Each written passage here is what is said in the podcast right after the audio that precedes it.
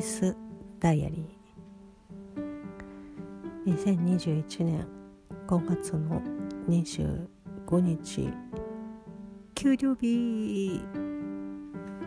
ミオのボイスダイアリーです。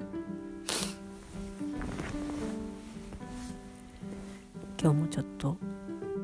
布団に入りながらのボイスダイアリーです。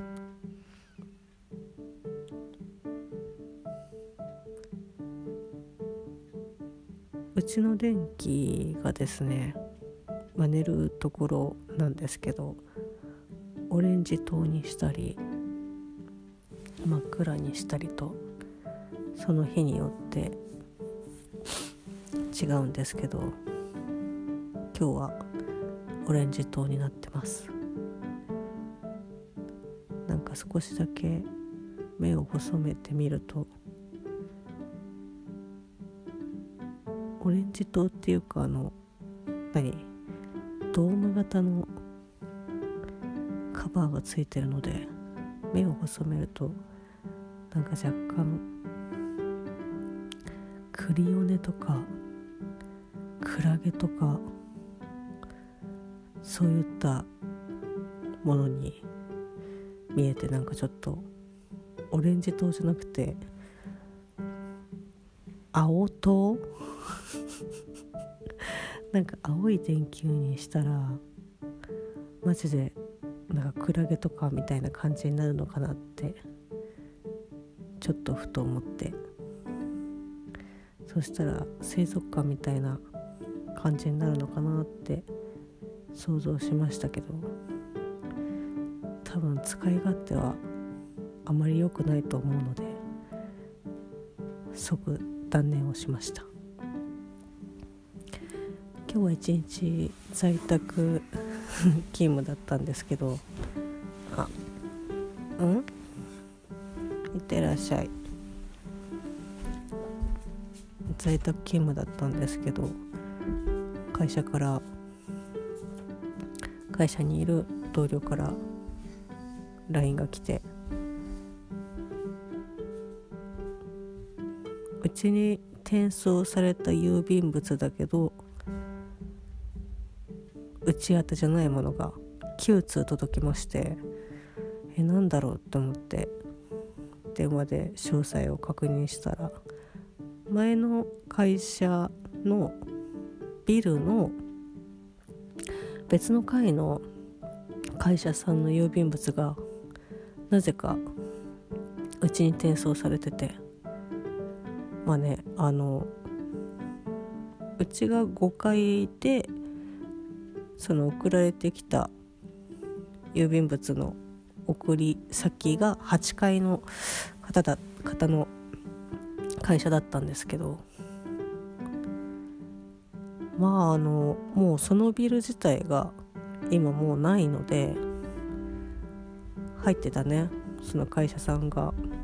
次どこに移転したかっていうのはわからないんですけどその送られてきた9通の郵便物がですね「おかえり」何？ちょっとボイスデイヤリー撮ってるからこっち向かないで。向こうに寝返り打って。打ってるでしょ？すいません。何？ねえ。もう何の話したか忘れちゃったでしょ。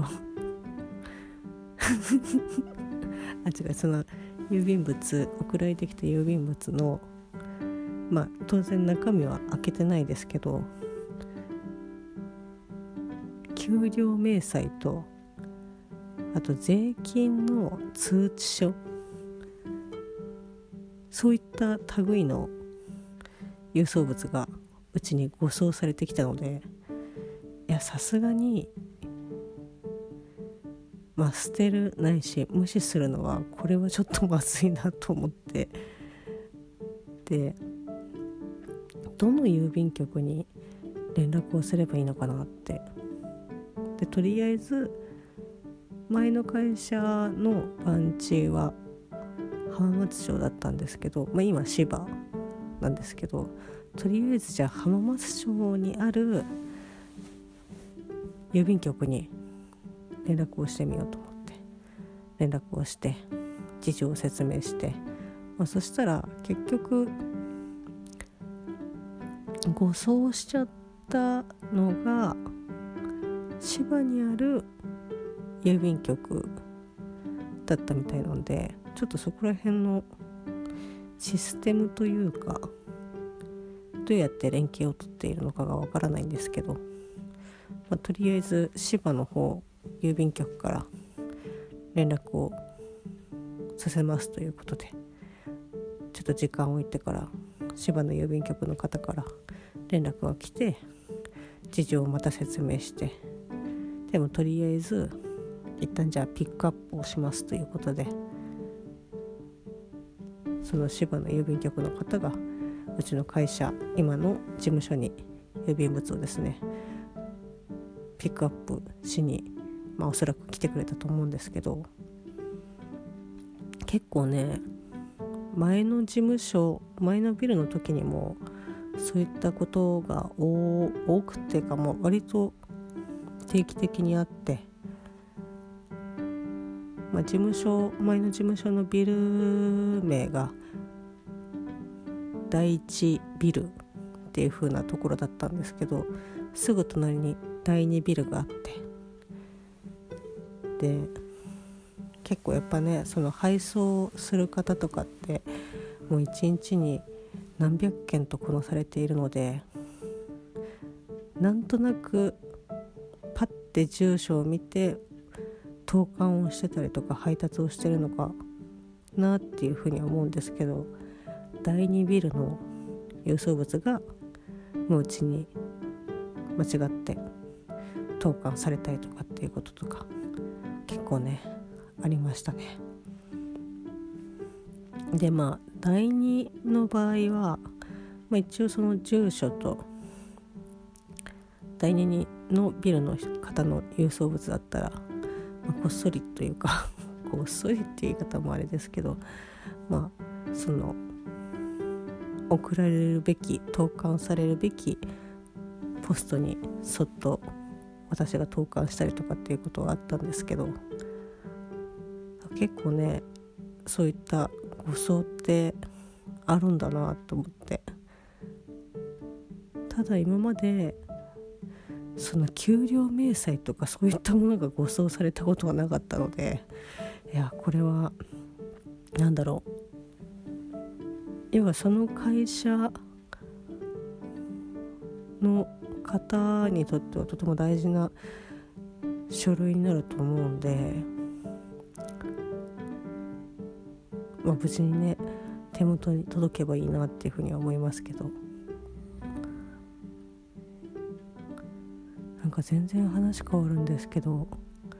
又助くんの寝つきがすごくいいんですけどすごいな。なんか私なんか本当に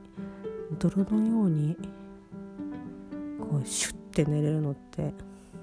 本当に泥のように疲れた時ぐらいしかあんま寝れないので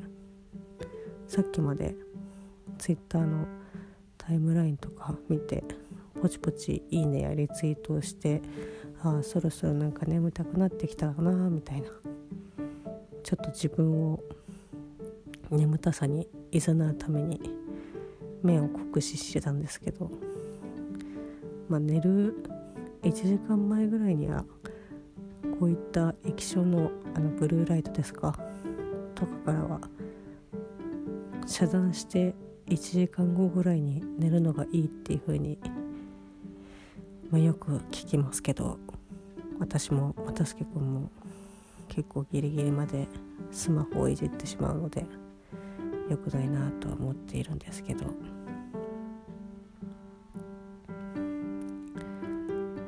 今日はまあ一日在宅で、まあ、仕事もしてましたけど、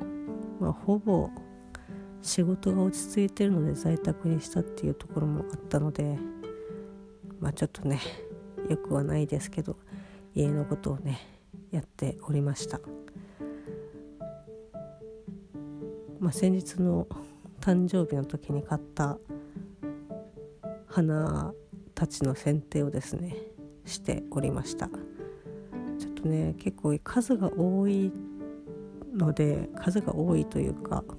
小分けにして瓶に刺してるのでなんかこうね1個の量は剪定する量は少ないけど剪定する種類というか数が多いみたいな。でいつも帰ってくるたびにああやらないとなーって思いながら明日明日の朝やる明日の朝早く起きてやるっていう風にその夜思いながら、まあ、結局朝できなくてで帰ってきて、はあ、やらなきゃって思いながらまた翌日に持ち越すっていうのをまあ数日間繰り返してて。結構ねそれが自分の中ですごいストレスで自分でストレスをこう生産してる状態でもうどうなってんねんって感じなんですけどまあそれが今日ね全部一掃して剪定もしてで水もね綺麗にしてっていうのでやっとできたんであよかったなっていうすっきりっていう感じになりましたまあ庭の花もね剪定できたし家の中の花も剪定できたし、まあ、ちょっとだけストレスが減ったかなっていう感じです。まあ、自分で作ったストレスなので自分で回収しなければっていう感じですけど。なんかちょっとここ最近というかさっき布団に入りながらぼーっとなんか考えてたりとかしたんですけどなんかねちょっとツイッターを、まあ、最近ですね、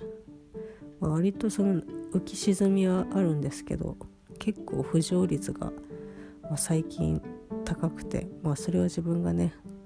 こう発信したりとか何かの誰かのツイートに反応したりとかっていうので自分で選んでやってることなのでまあいいいいというかね仕方がないんですけどなんかちょっと疲れてきたなっていう。で、